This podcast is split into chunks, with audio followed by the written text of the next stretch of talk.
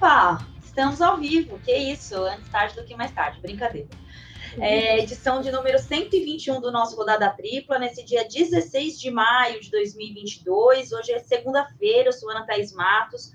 Comigo hoje, Michele Gama e Bárbara Coelho. E nas picapes, Giovanna Marcondes, Giovana Marcondes e o nosso Bruno, que está aqui agora também com a gente, é, administrando a edição do nosso podcast para falarmos de assuntos importantíssimos da rodada do futebol. Eu já vou começar logo dando papo, antes da gente dar os nossos destaques, só para adiantar sobre o que falaremos no, no Rodada Tripla de número 121. A emoção dos investidores, né, dos investidores dos clubes como Cruzeiro e do próprio Botafogo, Botafogo com uma vitória importantíssima em cima do Fortaleza e o Cruzeiro que também é o líder da Série B depois de uma vitória aí no final de semana que faz com que Ronaldo Fenômeno comemore muito a partida no jogo contra o Náutico. Também temos mais um caso de racismo ou de possível racismo. Eu quero falar sobre esse termo possível com a nossa Michele Gama, porque é algo que está me pegando muito nesses dois últimos dias, envolvendo o lateral Rafael Ramos do Corinthians é, com o Edenilson, né, o meia volante aí do Internacional, na partida que definiu aí a permanência do Corinthians como líder do campeonato, pelo menos até a próxima rodada quando tem o choque rei clássico contra o São Paulo, que pode definir aí também um novo líder do campeonato, ou Corinthians mesmo permanece lá na ponta da tabela. Além disso, também falaremos da penúltima convocação do técnico Tite antes da convocação definitiva para a Copa do Mundo do Catar. Dessa vez são para os amistosos contra a Coreia do Sul e Japão. 27 atletas foram convocados pelo Adenor Leonardo Bach, entre eles a promessa, que já é uma realidade aqui no futebol brasileiro, o jovem Danilo, volante de 21 anos, jogador do Palmeiras. Antes de começarmos a falarmos sobre os nossos temas, para não perder o costume da temporada 2022, aquele nosso boa, bom dia, boa tarde, boa noite, com os destaques do final de semana aí que cada um observou dessa rodada. Ô, Michele Gama, solta o papo aí, vou começar com você no nosso sentido horário, aí, como sempre, pelo menos no meu sentido horário, olhando para a câmera, você é como se fosse, eu como se eu fosse 5 para meia-noite e você meia-noite 5. Você é o 5 ah, tá. para frente, eu sou o 5 para trás. Ah, maravilha. Então, cara, o meu destaque tem muitos destaques do final de semana, né, Ana? Destaques positivos, negativos. Mas o meu destaque vai para nossa colega de firma, nossa parceira, a única Gabigol que eu ah. respeito, Gabriela Moreira, que fez o nosso nosso boss, né, o nosso chefe aí do Botafogo se emocionar e, cara, acho que não tem muito o que falar da Gabi como profissional. Todo mundo sabe o quanto. É, ia falar um palavrão aqui, mas o quanto fantástica a Gabriela Moreira é em denúncia, em, em, como a gente fala, ela fede a notícia, né? A gente pode dizer assim. Sim. Mas eu só queria falar um pouco de como ela é sensacional também fora ali da, das quatro linhas do, do jornalismo a gente que convive sabe o quanto espetacular é a Gabi. Eu convivo há pouco tempo com ela, acho que tem uns três, quatro anos, mas me ganhou de uma forma, então só queria fazer esse destaque aí, a nossa Juma Marruá do jornalismo esportivo brasileiro. Gostei desse termo, estive com a Gabi fora do, das quatro linhas, né? É, no aniversário da nossa outra repórter craca, que também é a Renata de Medeiros, e é, é impressionante como ela é muito firme no, na apuração. Eu, falei, eu já falei aqui algumas vezes que nós fala, faríamos um rodada tripla só enaltecendo a Gabriela Moreira. É. Porque o que essa mulher faz dentro do jornalismo esportivo não é assim, não é pouca coisa, né? Ela vem do jornalismo policial, ela vem da política, ela vem de uma outra vida. Eu descobri a Gabi que é a origem profissional dela antes de ser jornalista, ela foi garçonete é, então, assim, é uma pessoa que conhece muito de rua, muito de gente, muito de vida, e ela traz tudo isso para o jornalismo esportivo que falta muito, né? A gente olha muitos números, muitos dados, e ela está sempre ali ligada é, ao que eu acho que vai além do, do, do campo e bola. E só um detalhe que me chamou muita atenção na entrevista que ela fez com o John Texton, né, no campo ali do Newton Santos, é porque esse tipo de entrevista, quem é repórter, assim, e quem estiver ouvindo a gente e tem vontade de ser repórter, esse tipo de entrevista é muito difícil, porque a, a quem comanda a transmissão é quem está na cabine, né, o narrador, né, ele que está coordenando ali. E tem entrevista que se você perguntar, o cara não vai te responder, eu posso te entrevistar, o cara vai sair pelo ladrão ali. Então ela já empim, colocou o microfone, já foi perguntando, ela é, foi incrível, assim, foi uma aula de jornalismo em tempo real, que é algo que a televisão às vezes não dá tanto essa possibilidade, porque a gente tem pouco tempo. e ela foi brilhante ali, além de gastar o inglês, que é algo que eu não faria ao vivo, é. nem ganhando um milhão e meio de reais. Tirou muita onda. ah, eu vou super pegar carona nos elogios da Gabi nesse destaque, porque eu estava conversando com ela esses dias também, e eu tive uma coincidência num almoço que eu participei de um cara que é advogado e ele estava cuidando das vítimas no caso da CBF, ele estava advogando para elas. E aí eu estava conversando com ele nesse almoço, né? Ele é marido de uma amiga minha. E aí ele falou muito da Gabi para mim. Ele falou assim: Nossa, eu tive a oportunidade de conhecer a Gabi. E, cara, que pessoa idônea, que profissional incrível. Tinha muito tempo que a gente não tinha uma experiência tão positiva é, dentro de um caso tão complicado. É, e assim, ela foi de um profissionalismo com a gente, ela foi de um, de um cuidado com a vítima. E aí eu lá toda na, quando a gente ouve esse tipo de elogio, né, para amigas nossas, a gente fica como, né? É. aí eu conheci aí, ela. Aí eu falei, ai, eu sei disso, ela realmente é tudo isso. Então, assim, é muito bom quando a gente tem a oportunidade também de, no, no, nosso podcast de valorizar o nosso trabalho, de falar sobre ele, de, de, de trazer evidência né, para tudo que a gente tem construído. E a Gabi, sem sombra de dúvidas, ela é uma inspiração para o jornalismo que está sendo formado agora e para a gente da área. E uma outra coincidência também minha e da, e da Gabi foi que quando a gente, lá atrás, né, alguns anos, nós participamos de um processo seletivo da ESPN juntas. E ela foi escolhida para a vaga. E eu lembro que ficou entre eu e ela, ela foi escolhida para vaga. E eu lembro que eu mandei uma mensagem para ela. E falei, nossa, Gabi, quando eu fiquei sabendo que essa vaga tinha ficado com você, eu fiquei extremamente feliz porque você é uma mulher e ela estava assim, migrando para o jornalismo esportivo, né? Você é uma referência nas outras editorias e eu acho que você vai arrebentar no esporte, tem tudo a ver com você.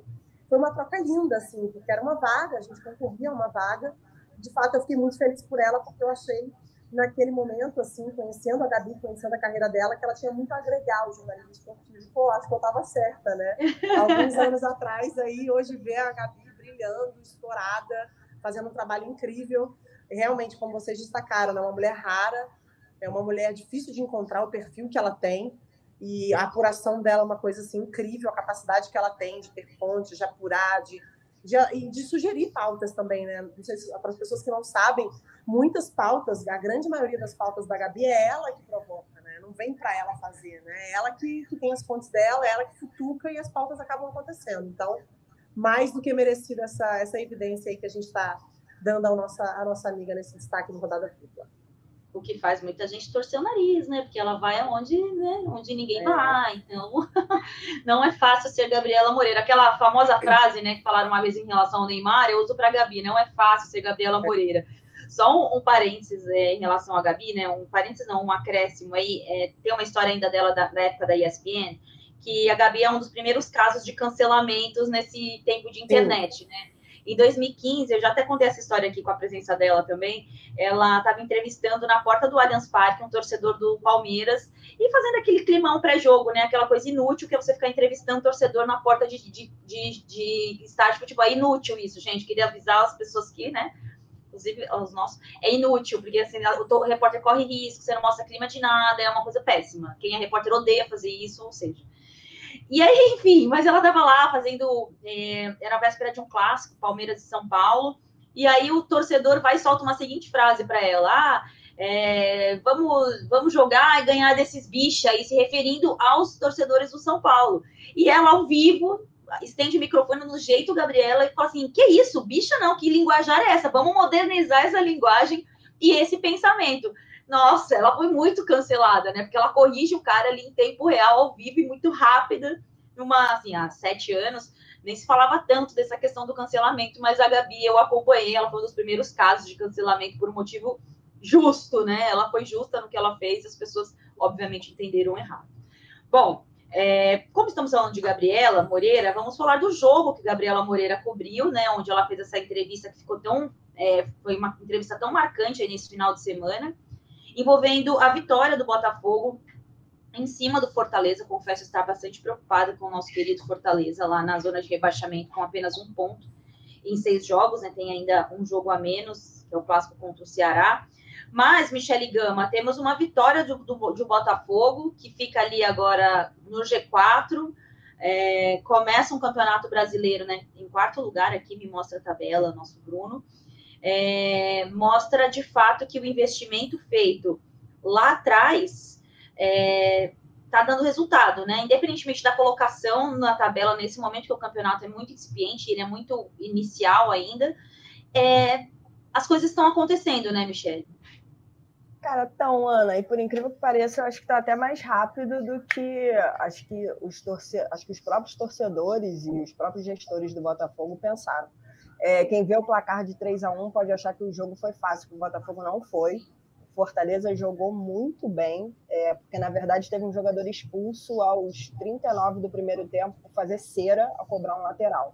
Então, para a galera começar a repensar aí a, a ideia de fazer cera alguma coisa boa, né?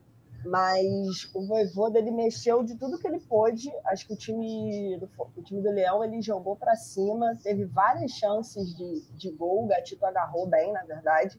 Mas o, acho que o Fortaleza não está jogando para estar tá na, na, última, na última posição, na verdade. Né? A gente já falou aqui no episódio anterior sobre a questão dos deslocamentos, as viagens, mas é bom é, o Fortaleza começar realmente a se preocupar com essa questão de tipo não está jogando para perder, mas não está conseguindo pontuar, às vezes nem dentro de casa. E falando sobre o Botafogo, o time ele tem algumas questões ainda para serem arrumadas, por exemplo, acho que a defesa não é uma. O Canu e o Cuesta ontem arrebentaram. Assim, para mim, o Cuesta foi o melhor jogador do, da partida. Todas as bolas, praticamente todas, ele ganhou. Ele se adiantava e saía tocando a, é, dando lançamentos, assim, as jogadas, as jogadas começavam muito com ele, porque o Fortaleza fazia a marcação no bloco baixo, né? Então, mas o Patrick de Paula entrou muito bem, que fez o gol da virada. O Erisson marcou o gol de empate no, no cruzamento do próprio Cuesta. E o Daniel Borges, que eu sou emocionada com o Botafogo, né? Então, quando a torcida começa a se emocionar, já, já avisaram para o Tite: Tite, espera mais um pouquinho, o Daniel Borges vai, vai dar trabalho aí. Mas falando sério agora, eu vi até. Ontem estava assistindo a partida, vi um comentário do Carlos Eduardo Lino, de algum responsável pelo Botafogo, que deu uma entrevista no podcast do Botafogo aqui da, da casa, falando que os planos do Botafogo, na verdade, é disputar a Sul-Americana ano que vem e a Libertadores só daqui a dois anos. Não sei, talvez o processo possa ser um pouco mais rápido do que a gente pensa talvez. Vamos, vamos esperar é legal esse tipo, é legal esse tipo de pensamento compartilhado é. com o torcedor pela questão da expectativa, né, Michelle? Eu acho que quanto mais claros os dirigentes é, forem ou, ou, ou, sejam com os torcedores, é melhor. É, eu vi na, na, na, uma entrevista do Marcelo Paz, presidente do Fortaleza, antes né, de começar a Libertadores, ou durante a primeira rodada, uma coisa assim, ele fala: olha, é, a gente sabe que classificar é muito difícil no grupo que tem o Fortaleza hoje. Ficar no primeiro lugar é um sonho, em segundo, outro sonho. Em terceiro, já é uma queda de expectativa, porque você vai disputar uma Sul-Americana e não classificar para nada mais ainda. É, e eu acho que na mesma carona vai o, o, Botafogo, né, Michele? Eu queria te ouvir sobre essa frase aqui. É difícil estar aqui. Essa torcida espera por algo há tanto tempo. Eles trabalharam duro e merecem esse clube. E eu amo que eles confiam e vivem isso. É fantástico disse John Textor emocionada, a nossa Gabriela Moreira ontem, no final do, do jogo. Ô, ô, Michele, a gente tem visto muito em rede social é, as pessoas que é o sommelier de emoção, né? Se você é muito emocionado com seu time, ah, não pode, seu time é um time vendido, é um time comprado. Aí o corintiano tá feliz porque é líder do campeonato. Não, o time não serve para ser. É, tem times melhores, não sei o quê. O Santos estava brigando pela liderança, mas o Santos não merece porque quase caiu no Campeonato Paulista, blá blá blá blá. Sobre emoções, Michele Gama, como administrar, é, vigiar e punir, né? Como a gente fala, né? Sem deixar de cobrar por estrutura. Como conter a emoção de um momento que eu acho que o Botafoguense tem esperado há muitos anos, depois de sofrer muitos dos últimos anos com rebaixamento, com campanhas muito ruins. É, como é que é administrar tudo isso? não administra, né? Claramente não vamos segurar as emoções. Assim, não tem porquê, na verdade, né? Assim, torcedor é emoção. É, eu entendo isso que você, que você falou, né, do, dos próprios dirigentes serem bem honestos com, com a torcida, de saber colocar quais são ali os próximos passos. Mas, cara, o torcedor que sofreu durante tanto tempo, ver o time é, tendo dinheiro, tendo estabilidade, ganhando, cara, vai lotar estádio, vai colocar a camisa, vai ficar emocionado. Não tem como pedir ao contrário, assim. É, o Botafogo está embalado e os torcedores têm que estar junto. Na verdade, torcedor tem que. Na verdade, é o torcedor que tem que ter esse papel. Aí fica a cargo dos dirigentes, da, do elenco, da comissão técnica, segurar isso. O, o Luiz Castro falou para a nossa Gabi isso antes do jogo, né? Que o time ele não poderia é, ser levado pelo ambiente do jogo. O Botafogo ainda não tinha conquistado nenhuma vitória dentro de casa. Tinha empatado com o Juventude, tinha perdido para o Corinthians, é, jogou com o Flamengo, na verdade, em Brasília, né? Que o mando de campo era do Flamengo, mas então acho que aquele ambiente de torcida, o Botafogo ele subiu da Série B ano passado, né? Então ainda tá tudo muito recente. É, então esse ambiente de torcida, do engenhão lotado, da, dos torcedores já é, comprarem todos os ingressos disponíveis durante a semana, isso mexe também com o emocional do jogador. E aí são eles que não podem ser abalados por isso. Comissão técnica, torcedores, dirigentes. Dos torcedores, a gente não pode pedir ao contrário. Na verdade, a gente não pode pedir de torcedor, a gente só tem que pedir respeito, manter a cabeça no lugar, é, não, como a gente sempre fala, né, não, toda forma de violência tem que ser condenada dentro e fora de campo mas de resto, tem que vibrar mesmo, tem que, tem que colocar a camisa, tem que ficar emocionado. Porra, se o nosso chefe, o Big Boss, ficou emocionado, como é que você vai pedir para um torcedor não ficar? O cara me sai no sábado, vai para boate no, no, Rio de Janeiro, vira meme aí com, com é, arquinho de. Né? Eu aí vi, depois, hein? Eu vi. E depois me pega um bandeirão aí chora ali do, depois da, da transmissão. Ah, que isso, cara? Você vai pedir para eu ficar tranquila? Não vou ficar, jamais. Ô, Bárbara, é, somando ao, a situação do, do Botafogo, que foi bem, bem falada pela, pela nossa Michele, tem a caso do, do Cruzeiro com o Ronaldo Fenômeno, né? Aí é uma outra, um outro tipo de relação. É, é um cara do Brasil, né? É um, é um jogador histórico aqui no futebol brasileiro, mas independentemente disso, é um cara que foi revelado pelo Cruzeiro e que volta anos depois com o intuito de potencializar uma potência, né, que estava ali muito mal na Série B. E o Ronaldo vibrou muito com a, com a vitória, né, com a liderança do Cruzeiro na Série B, questionou uma, o gramado é, do estádio do Náutico, mas ainda assim as pessoas se apegam muito, né? Naquilo que a gente já falou várias vezes aqui, Bárbara, no nosso rodada, a gente é um futebol carente de referências. Então, Muito. as referências que se apresentam, positivas principalmente, né? Mas às vezes a gente também cria essas referências positivas, elas são importantes até que ponto, Bárbara?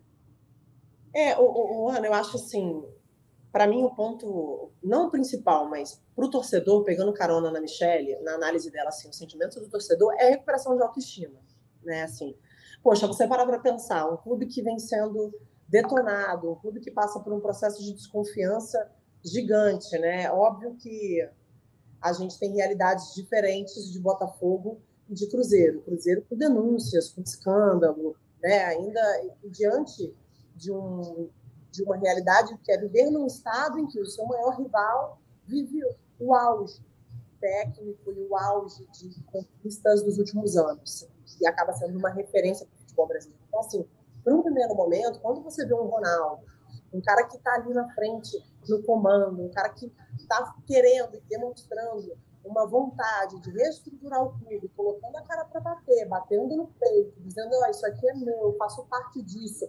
Quando vocês ganham, eu também comemoro, porque é uma vitória minha também. Se tiver que brigar por condições melhores de trabalho, gramados com melhores condições de jogos, eu vou brigar, porque eu acredito nesse clube. Eu acho que para o torcedor é uma autoestima, é você recuperar, você falar, olha, cara, vocês estão falando por aí que a gente acabou, mas, pô, um dos maiores ídolos da história do esporte brasileiro está do nosso lado. Então, assim, é, eu acho que esse é o principal ponto para o torcedor. Agora, o ponto, não sei se negativo, mas de atenção, é que não existe meio termo para esse tipo de relação. Ou você vai amar o Ronaldo, ou você vai querer expulsar ele do clube. O Ronaldo não tem a oportunidade de dividir opiniões, porque ele é um ídolo ele é um ídolo brasileiro, ele é um ídolo e ele chega como salvador da pátria. Então, se ele não salvar a pátria, ele vai ser visto é, com rejeição.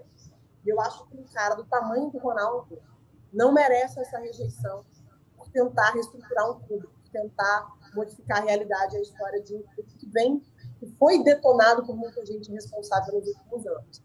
Então, assim, enquanto tudo estiver bem, enquanto as coisas funcionarem, eu acho que vai ser uma relação super saudável, eu acho que vai ser uma troca legal, eu acho que vai ser uma recuperação de autoestima para o torcedor. Quando a fase não for boa e se esse momento vier, ou se alguma coisa não acontecer de acordo com a expectativa do torcedor, eu acho que o Ronaldo vai ter uma frustração, um sentimento de também rejeição, que eu acho que o ídolo, que como ele é para o esporte brasileiro, não merece. Vamos é ver. É isso. É, concordo, é, e acho que a gente está vivendo uma nova era no nosso futebol aqui, né? Que é a chegada dos. É, nós tivemos em outros momentos investidores, né, em forma de patrocínio, Crefisa, mais para trás nós é, podemos lembrar do que foi o Corinthians da Rix Mills e depois, né, é, campeão brasileiro em 2005, com o Kia, é, as parcerias financeiras que vários clubes fizeram, mas de estrutura mesmo, a gente está atravessando uma nova era no futebol brasileiro com a chegada desses, da SAF, né, da, da sociedade. É, agora me dá até um branco. É, tanto no Botafogo quanto no Cruzeiro, o Vasco também estava especulando com a 777, enfim, eu acho que a gente tem, tem que se preparar cada vez mais para administrar o que vai ser essa nova era do futebol com esses donos de clubes. É. Porque o dono ele mistura paixão com a estrutura. Então ele vai pensar como uma empresa, mas ao mesmo tempo ele vai administrar um clube que é uma paixão nacional, né? Diferente de você formar um clube lá, aqueles clubes chamados clubes de empresários que não tem torcida, não tem história, né? Não é a mesma coisa.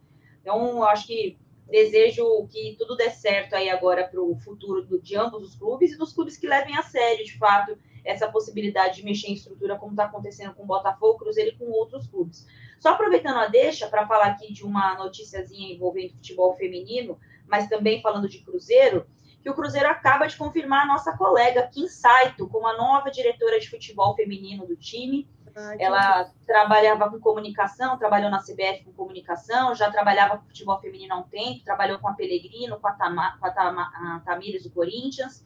É uma pioneira no, nessa parte mais diretiva do futebol, do futebol feminino, né? Que é muito carente também de mulheres trabalhando no meio. Aqui é super jovem, né, Bárbara? Nossa amiga, uma prodígio e merecedora, né? Nova diretora de futebol é, agora trabalha com o grupo R9, com coordenação de futebol feminino há um tempo e agora está tra trabalhando no Cruzeiro. É, futebol feminino, inclusive, que é uma das prioridades do Ronaldo Fenômeno. É um investimento a médio prazo, uma das primeiras ações que a Kim teve quando chegou no Cruzeiro. Eu fiz até um texto sobre isso no meu blog. Era acertar o salário das meninas, né? Parte na carteira, parte em direitos é, nivelar todo mundo, trazer as meninas ou levar as meninas para treinar na Toca da Raposa, algo que não acontecia, né? Incorporando ali junto a estrutura do futebol masculino profissional e as categorias de base também do masculino.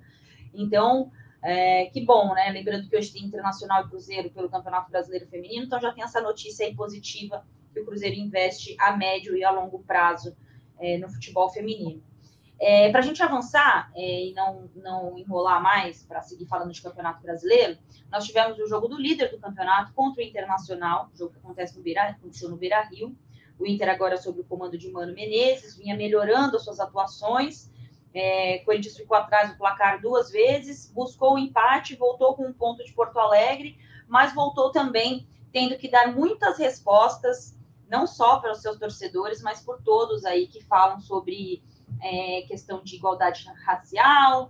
É, tem muita coisa para falar desse caso, assim. Eu confesso que é, me chama muita atenção como a gente já sai tomando partido de tudo o tempo todo, atacando, defendendo, nada de anormal no front, mas a gente teve mais um caso envolvendo uma denúncia de racismo por parte do Edenilson, jogador do Internacional, é, que aos 30 minutos do segundo tempo, é, disse ter ouvido do Rafael Ramos, lateral do Corinthians, né, jogador português, é, ter sido chamado de macaco. O Edenilson depois emitiu uma nota, o Rafael Ramos falou sobre o caso no, lá no, ainda em Porto Alegre, chegou a ser preso é, em flagrante, pagou uma multa, uma multa não, uma nossa, eu já estou um pouco esquecida. Fiança. Pagou fiança, perdão, e de 10 mil reais e foi liberado, deu algumas entrevistas.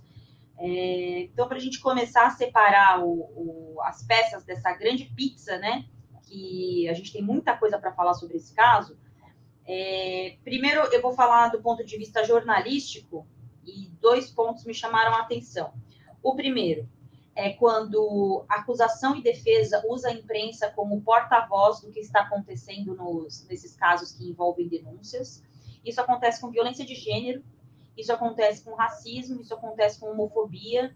É, eu vejo muitos, vi e vejo muitos presidentes de clubes, assessores de clubes falando: olha lá, a Bárbara Coelho está falando que é racismo, a Michelle está falando que é racismo, a Ana Thaís está falando que é homofobia. E eles pegam isso e levam isso para frente como se nós dessemos o veredito. E nós, já em vários momentos, nós que eu digo comunidade do futebol, damos o veredito mesmo. É, e aprendemos muito nos últimos anos a, a ter um pouco mais de cautela. Só que no caso de uma denúncia de racismo, e a semana passada, Michele, nós falávamos do Felipe Bastos, do Goiás, que ele ficou sozinho ali, né, denunciando que ele ouviu da arquibancada, um torcedor que o chamou de macaco. É, é, muito, é muito, me chamou muito a atenção a necessidade da prova. Então, quer dizer o seguinte, e aí eu quero discutir isso e quero ouvir de verdade é, o que vocês pensam e o que temos de fatos em relação a isso, independentemente do que aconteça daqui para frente. Se ninguém ouviu se não tem câmera, é, fica a palavra de um contra de outro, mas sempre prevalece a palavra do outro. Então nunca se vai se provar, nunca vai se discutir de fato o que é o que não é racismo no futebol brasileiro. Michele, o que, que você pode nos falar sobre mais esse acontecimento? Cara, Ana, de acordo com o que você falou, é mais ou menos isso. De acordo com o que a gente tem de lei, fica a palavra da vítima contra a palavra de, do, do acusado e normalmente, como não se tem provas, entre aspas, né? Fica sempre vale, acaba no final como a palavra de quem foi acusado de que não tem provas suficientes e o caso acaba sendo arquivado. Duas coisas me pegaram nesse caso, Ana, que eu queria destacar.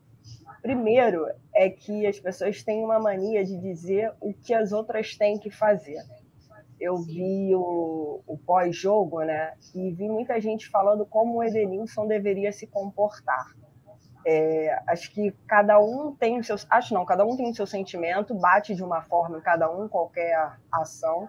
Então, nem pessoas negras, nem pessoas brancas, nem jogadores, ex-jogadores, comentaristas têm que dizer se o Edenilson tem que se manifestar da forma como ele tem que vir a falar à imprensa, como ele deveria se comportar no momento cada pessoa negra que passou por um, por um ato de racismo, injúria racial, é, pega de uma forma diferente.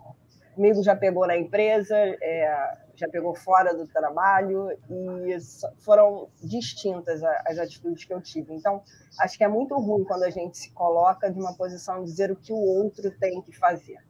A segunda coisa que me pega é quando você coloca pessoas negras para falar só sobre racismo. Isso a gente discute sempre aqui. Incomoda muito quando pegam, por exemplo, o grafite como exemplo de ah, mas o grafite já passou por isso, ele pode falar sobre isso. Cara, não.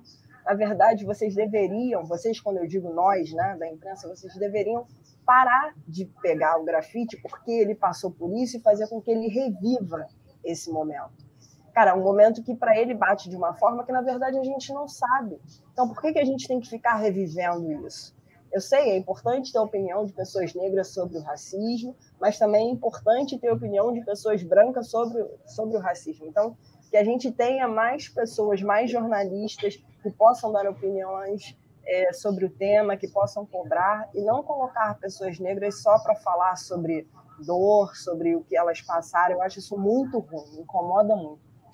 Eu tinha falado que foram duas coisas que me pegaram, na verdade me pegou uma terceira também, você bem breve para a Bárbara poder falar, mas é a questão da postura do Corinthians. Sou muito fã do Corinthians, sabe, Ana e Bárbara, por toda a história da instituição. Em seus 111 anos, o Corinthians tem uma história de muita luta dos é, direitos sociais, não só pela democracia corintiana, aí encabeçada pelo Sócrates, pelo pelo casal, pelo Vladimir, mas por tudo que o Corinthians representa como time do povo.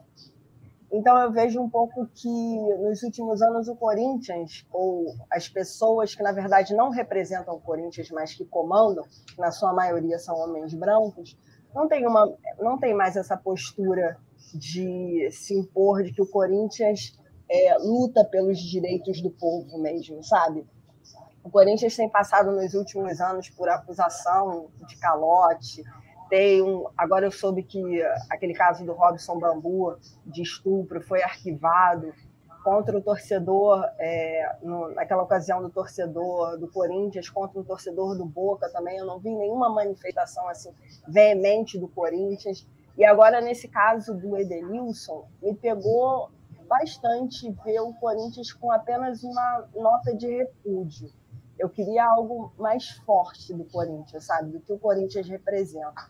Eu hoje vi nas redes sociais alguns torcedores falando: não, galera, fica tranquila, porque no time do povo a gente não aceita nem racista nem fascista. Eu espero mesmo que o Corinthians, como instituição de combate, que é, ela tem uma postura um pouco maior, é, não só da instituição, mas dos seus jogadores também. A gente tem ali jogadores no Corinthians que são vozes bem fortes do combate ao racismo no futebol. O William, principalmente, é um deles. Mas a gente viu o Jô, viu o Gil também. E o Martin Luther King falava né, que o que preocupa não é o, o barulho, o grito dos maus, mas o silêncio dos bons. Então é importante o Corinthians pensar em, acho que fazer mais barulho em relação a esses temas. É perfeito você é, encerrar essa primeira parte da sua fala com essa, esse dado sobre o Corinthians, porque recentemente o Corinthians teve um caso envolvendo o Danilo Avelar, um jogador que estava se recuperando de uma lesão, e ele, eu lembrei disso na hora, né? Ele é, jogando um jogo online, usou um termo racista, né? Foi, né? Usou um termo, foi racista, usou um termo racista.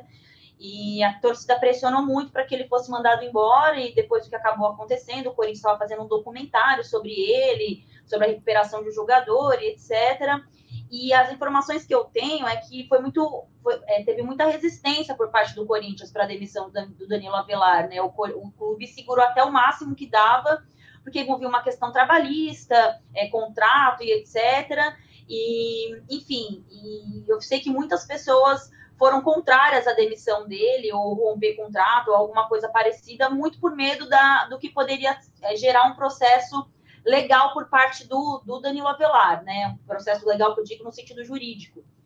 Então, a minha dúvida, e eu falei sobre isso, foi a minha única manifestação em relação a esse caso do envolvendo o Edenilson e o Rafael Ramos, porque se fala muito dos clubes, ah, é antirracista, né? Lá no mês da consciência negra, todos os clubes fazendo aqueles textões, aquelas artes maravilhosas. Mas o que é que de fato os clubes querem fazer para combater racismo, homofobia, misoginia? E eu acho que tem muito pouco sendo feito. É, eu acho que tem clubes aí que colocaram, né, o próprio Bahia tem é, mecanismos contratuais contra esses pontos, né, com jogadores que se manifestam dessa forma podendo até romper contrato, alguns outros clubes também, inclusive o Corinthians.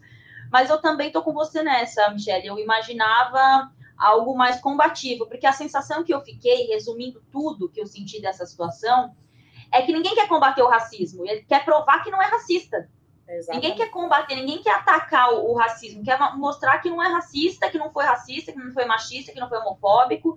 Então, assim, ai, olha lá, a, a Ana Thaís está falando que eu sou racista, a Michelle está falando que eu sou racista. A fulana tá falando que eu não sou racista.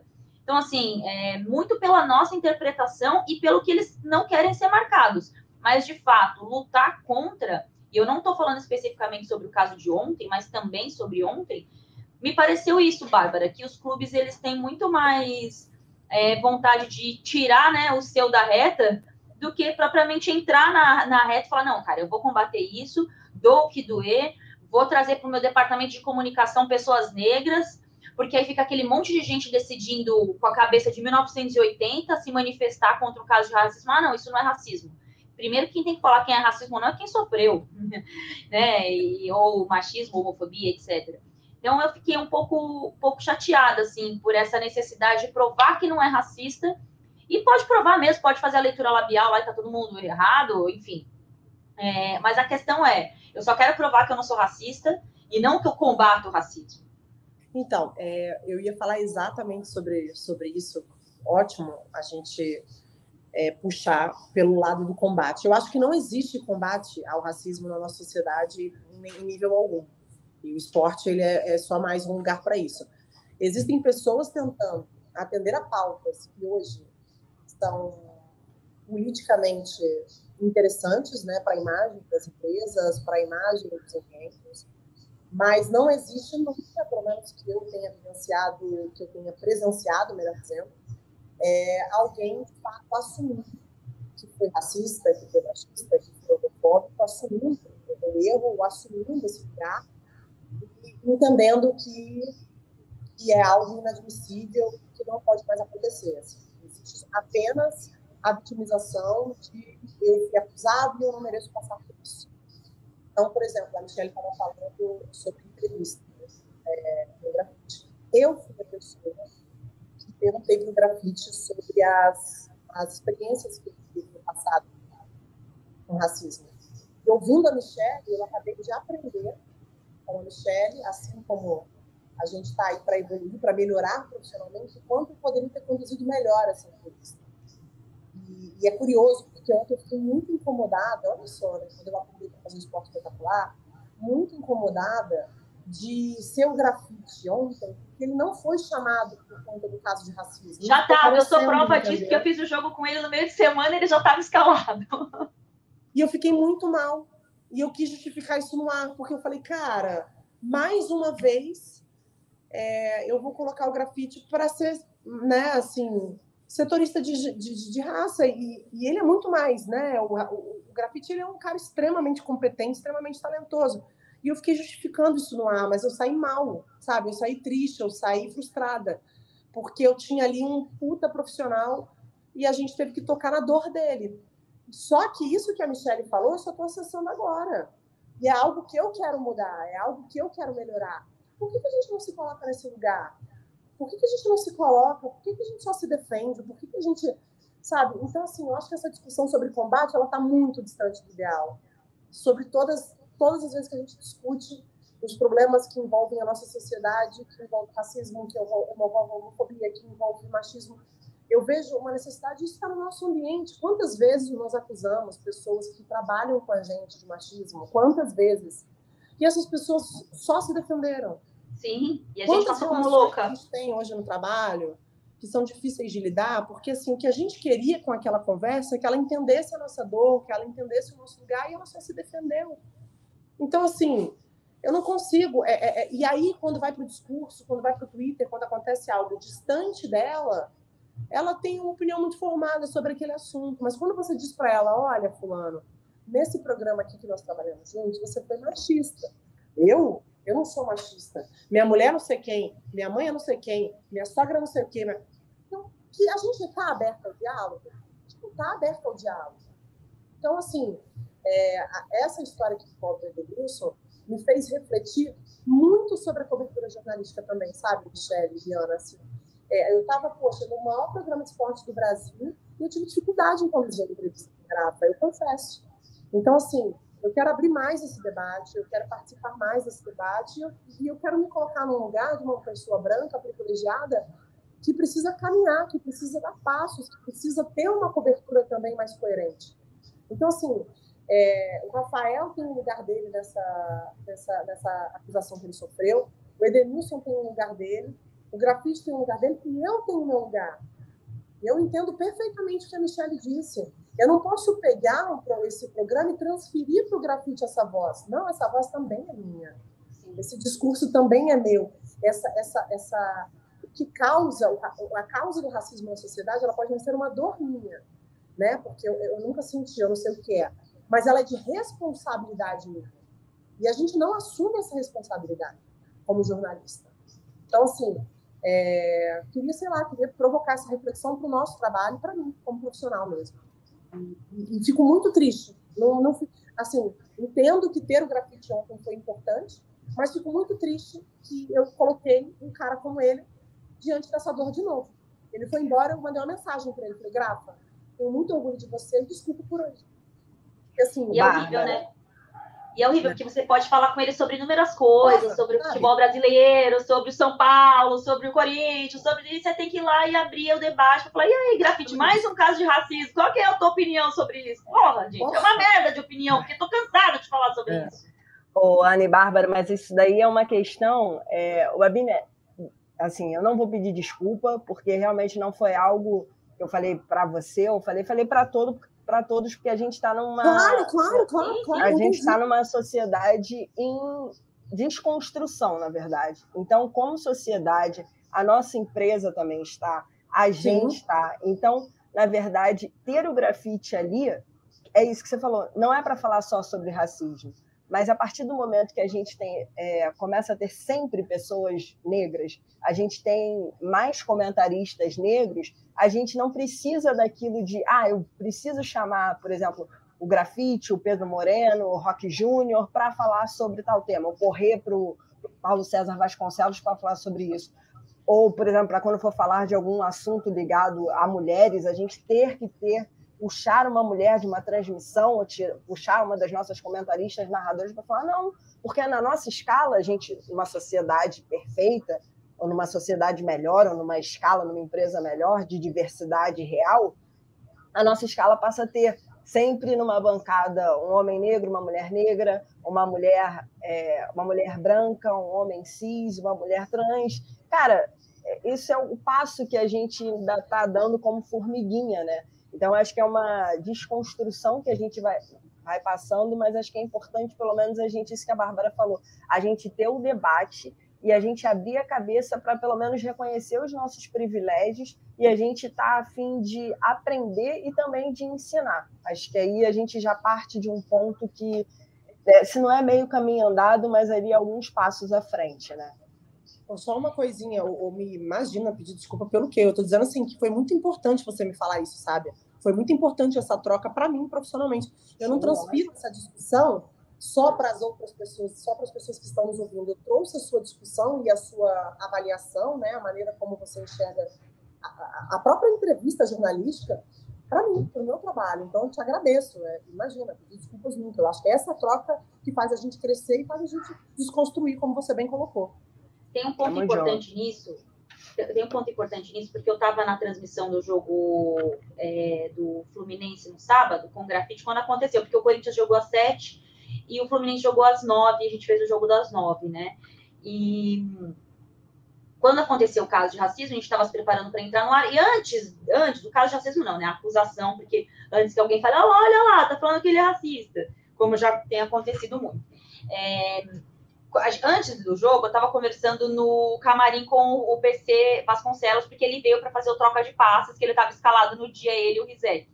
E eu estava falando sobre o trabalho do Mano Menezes, que é um técnico que eu gosto muito, que ele vai estar tá dando jeito no Inter, que ele chegou muito rápido. Falando do Inter, assim, ah, daí o PC lembrou, o PC falou, pô, é, os dois últimos trabalhos do Mano não foram legais, principalmente a postura dele no Bahia. Aí ele lembrou dois casos. Um que ele ficou xingando o árbitro na beira do, do gramado num jogo contra o Fluminense, Bahia e Fluminense, e o outro que foi o caso do, do envolvendo o Gerson, jogador do Flamengo, no jogo contra, acho que o Bahia, que era o Ramires, que né, de, é, o, o Gerson e o Gerson saiu falando sobre isso.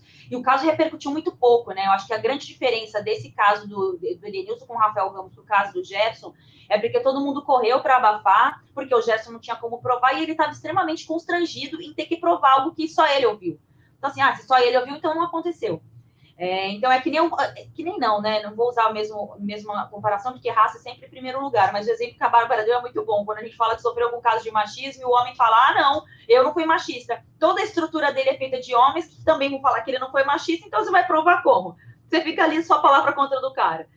E agora não, né? Agora a gente viu que o, o caso de fato cresceu muito, né? Acho que tudo que envolve o Corinthians também tem um peso muito significativo, as coisas crescem muito, para o bem e para o mal e me chamou a atenção porque a gente estava falando sobre isso e o, o, o, PC estava na bancada de troca de passes e o, e o grafite estava no jogo comigo. Então, eu falei, cara, nós avançamos tanto no esporte, ainda é pouco, mas nós avançamos tanto no esporte aqui, né? Nem é fazendo propaganda porque é parabéns pelo mínimo.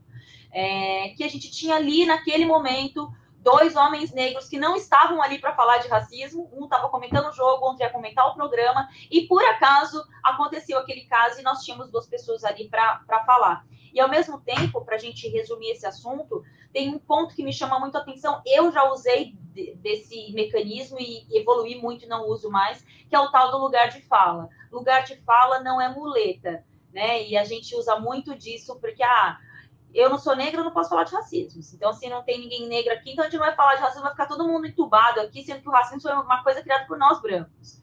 Se não tem mulher aqui, eu não vou falar de violência de gênero. Eu lembro no caso do Robinho, eu me neguei a participar de um programa que nunca me chamou para falar de futebol, nunca, nunca, mas me ligou para pedir uma opinião sobre o caso do Robinho. Eu falei, gente, desculpa, eu não vou falar sobre isso, não sou setorista de violência contra a mulher.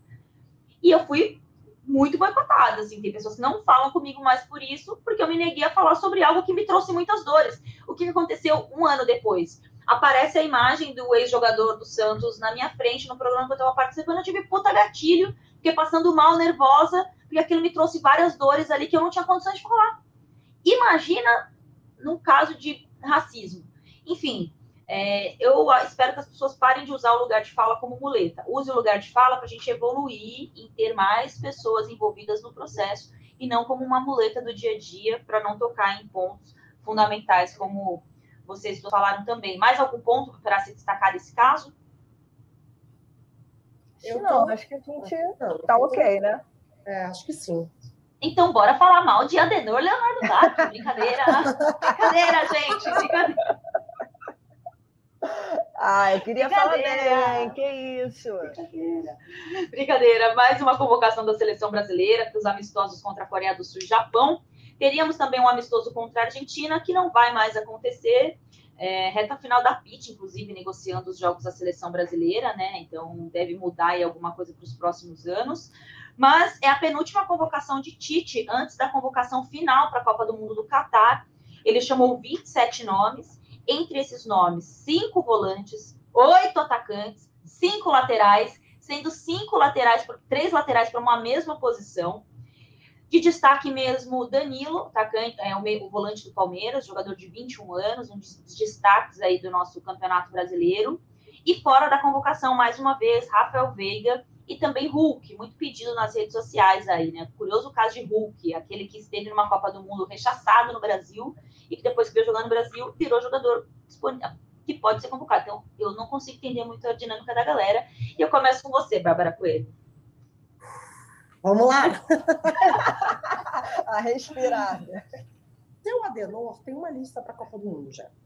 Vamos trabalhar com os fatos. Foi a penúltima convocação, a lista dele está lá, ó, prontinho. Ele tem uma dúvidazinha aqui uma dúvidazinha ali. Onde eu acho que mora a dúvida dele? A principal, a principal delas, uma delas é um lateral esquerdo, é, ou o Alex Telles, ou o Guilherme Arana. Então ele vai, de repente, usar esse, esse, esse esses amistosos de agora. Não vou falar aqui para conhecer em treino, porque não dá nem tempo, para trocar uma ideia, português bem claro, para ver de perto um pouquinho mais, para ver como se encaixa. E acho que hoje ele está é, definindo as vagas dele no ataque. Só que, para não causar muito alvoroço, alvoroço, ele está levando uma galera também, que a galera, né, que os torcedores meio que curtem, que estão aí na boca do povo, como, pô, esses jogadores aí, né, estão arrebentando na Europa e merecem uma chance.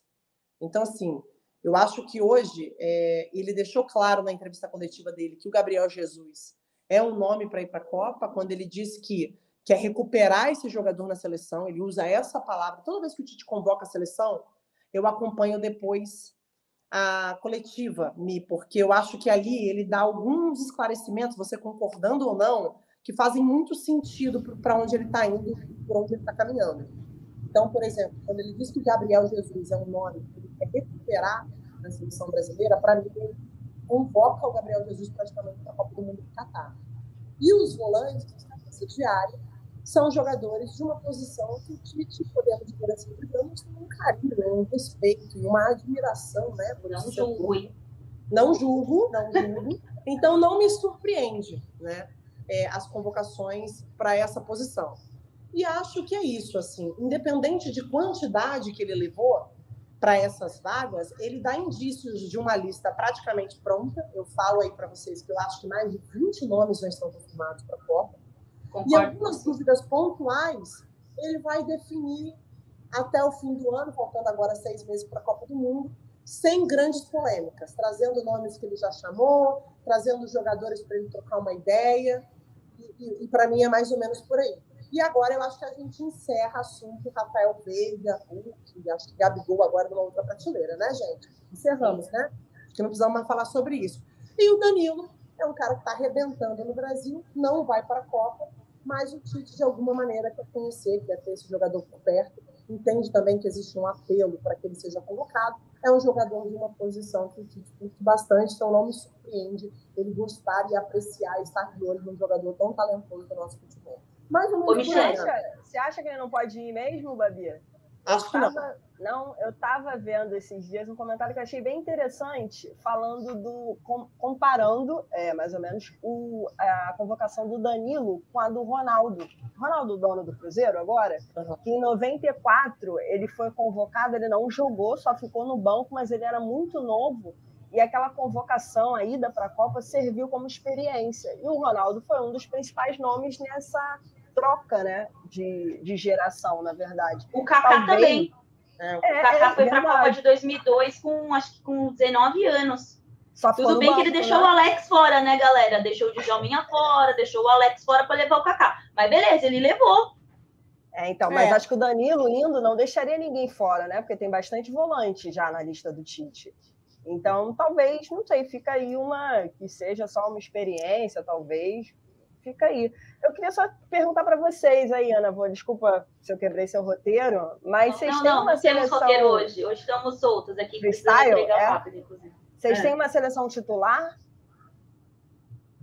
Cara, tem a minha seleção titular, mas eu acho que o, o Tite é muito Caxias, né?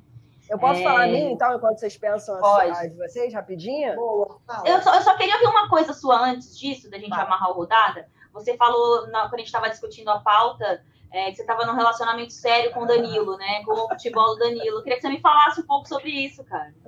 Ah, eu adoro o Danilo, cara. Desde a época, na verdade, de ali, Patrick de Paulo e Danilo ali no Palmeiras, eu já ficava bastante emocionada. Quando o Patrick Paula veio pro Botafogo, fiquei muito feliz. E, cara, eu acho o Danilo um ótimo jogador. Cara, o que ele entrega. E eu gosto de ver os vídeos. Não sei se vocês curtem também vídeo de, de primeira convocação. Fica aquele Ai, meio sorrisinho de canto de boca do cara, assim, meio bobão e tal. E ele marcou o gol no jogo da Copa do Brasil, no mesmo dia que foi convocado. Aí agora já marcou de novo contra o, contra o Bragantino. Eu tô numa relação. Eu tô num relacionamento ficando sério com o Danilo. Acho que eu poderia colocar dessa forma. Gostei dessa definição. Gostei. Muito também. melhor, muito melhor. Um rolinho é melhor do que um relacionamento sério. É que você pode ter vários, né? Sim. Fica é, a galera mudando. Você pensar por esse ponto de vista. É, tem várias Vai, Michele Gama, fala a sua seleção. Ó, os meus titulares seriam Alisson, Danilo, Marquinhos, Militão, Arana, Casimiro, Fabinho, Paquetá, Rafinha, Vini Júnior e Neymar. Fui ousado? Eu gosto. Só trocaria o Militão pelo Thiago Silva. Eu nem levaria o Militão para a Copa, mas não fala isso para ninguém, nem para a mulher dele, senão ela vai brigar comigo. Nossa, eu tenho um torcedor do Real Madrid que não curte também, rapaz. Eu não gosto. Várias discussões brabas por causa do milho. Brabas, assim, discussão resenha, sabe? É, apresenta também... que eu ajudo ele, cara. É, o Thiago também, para mim. Inclusive, o Thiago tá. Hoje eu fiz um povo fala em Bangu bom demais. É... Sobre seleção. Na verdade, a gente fez um jogo da discórdia. Foi bem engraçado. Ai, demais. Foi muito engraçado, cara. Sério, muito bom. E aí ele falou bem assim: que o Thiago Silva é o vinho, né? Quanto mais velho, melhor. E eu concordo, cara. O Thiago Silva tá numa fase absurda. E acho que, assim, vejo uma grande Copa do Mundo para ele, até como eu acho que ele vai ressignificar o que a gente fala sobre liderança é, em relação ao Thiago na seleção, né? Porque se a gente for para a internet, as pessoas detonam, mas quando você vai conversar com as pessoas, elas ainda apostam muito no Thiago como um cara, como um líder, né? E eu, por razões assim, né, de conhecer bastante o Thiago Silva, é, esportivamente, tá, gente? É, pode ser que se levem para o lado. Não, tem que explicar sempre, né? Porque as pessoas não é, entendem muito. Eu sou mulher, né? Somos mulheres, é, né? tem que sempre explicar. É, é, então, assim, eu, eu admiro muito o Thiago e acho que ele tem tudo para fazer uma Copa do Mundo. Aquela sua amiga tricolor que acompanha ele desde as categorias de base Fluminense, não é? Por é, isso você acompanha é, muito o futebol dele. Toda a história na Rússia. É, Thiago Monstro, né? É, é TS3 o Monstro, né? Que chorou no jogo de despedida dele. Eu conheço, cara. Ela é amiga daquela nossa amiga corintiana. Ah, cara! Duas emocionadas. Duas emocionadas. Eu não gosto de andar muito com esse tipo de gente, não. A única emocionada que eu ando é a Michelle Gama. vocês são meio blasé, né? Quando fala de futebol, assim, vocês são blazezinhas, né? Entendi. Gente, vamos entregar o nosso rodada tripla que volta na semana que vem. Gostaria muito de voltar na próxima semana sem citar mais um caso de racismo, né? Mas a gente vive no Brasil, esse país sem regras, sem justiça, e infelizmente a gente ainda vai discutir muito isso aqui no Rodada. E que bom que a gente pelo menos pode discutir, né? Porque ainda vivemos uma democracia e e que as pessoas ainda podem dar a sua opinião. Só lembrando que opinião é uma coisa, manifestar preconceito é outra, tá, gente? Ser racista não é manifestar opinião, não, pelo contrário. Agradecendo o nosso Bruno, nossa Giovana Marcondes na produção e na edição do nosso Rodada Tripla. A coordenação é do nosso Rafael Barros, que eu já estou vendo que ele está online ali. E a nossa gerência é do André Amaral. Até a próxima semana que, até a semana que vem. Tchau, gente!